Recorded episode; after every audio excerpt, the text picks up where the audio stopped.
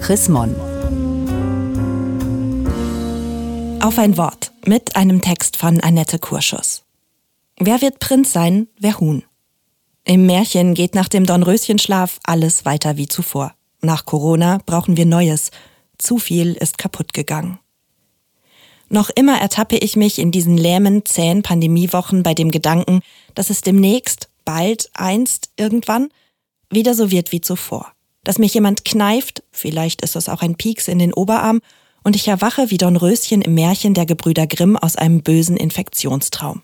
Alle reiben sich staunend die Augen, strecken sich kräftig und es geht wieder los. Weiter, wie bisher, wie früher, wie immer. Ich will endlich wieder mit anderen zusammen singen und musizieren, Freunde besuchen, Gäste einladen, in meiner Lieblingsbuchhandlung stöbern. Ich sehne mich danach, wieder Gottesdienst zu feiern, und zwar so richtig, ohne Maske und Abstand und Videokamera, gemeinsam mit anderen in einer Kirchenbank sitzen und Choräle schmettern.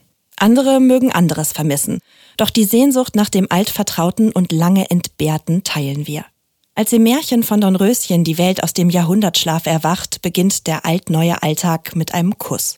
Die dornige Hecke rund um das Schloss verschwindet, als hätte es sie nie gegeben, und zum Schluss läuten die Hochzeitsglocken.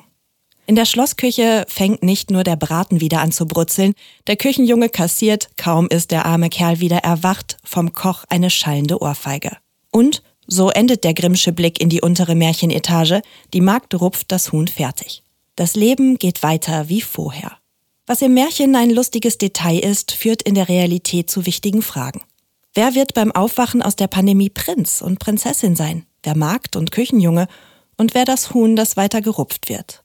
Es ist abzusehen, dass die Pandemie den Hunger in der Welt auf Jahre hinaus vergrößern wird.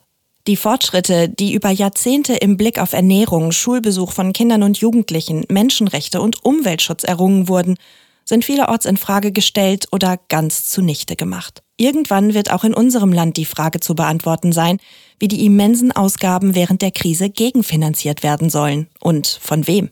Längst nicht jeder Buchladen, jedes Fitnessstudio werden wieder öffnen können. Nicht jeder Chor wird sich wieder wie zuvor zum Proben treffen. Manches Theater wird geschlossen bleiben.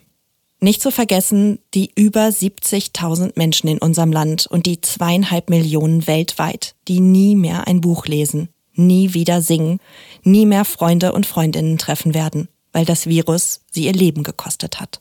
Viele von ihnen waren auf ihrem allerletzten Weg allein. Spätestens hier verstummt meine kleine Sehnsucht, es möge doch wieder werden wie früher. Das wird es nicht. Es tut weh, mir das einzugestehen. Es schmerzt eine ganze Gesellschaft, sich das klarzumachen. Aber es ist notwendig.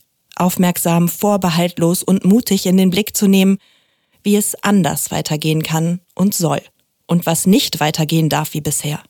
Weniger Eigeninteresse und mehr Solidarität mit anderen zum Beispiel würden dem alt-neuen Alltag gut anstehen. Christen in aller Welt feiern dieser Tage den Sieg des Lebens über den Tod. Womöglich verstehen wir dieses Jahr besser und tiefer als je zuvor, Ostern ist kein Märchen, in dem wir aus einem bösen Traum aufwachen, zum immer so weiter. Ostern ist der Anfang und das Versprechen von etwas wirklich Neuem. Der Apostel Paulus beschreibt es so. Wir werden nicht alle entschlafen. Wir werden aber alle verwandelt werden. Gelesen von Mareike Hess im April 2021. Mehr Informationen unter www.chrismon.de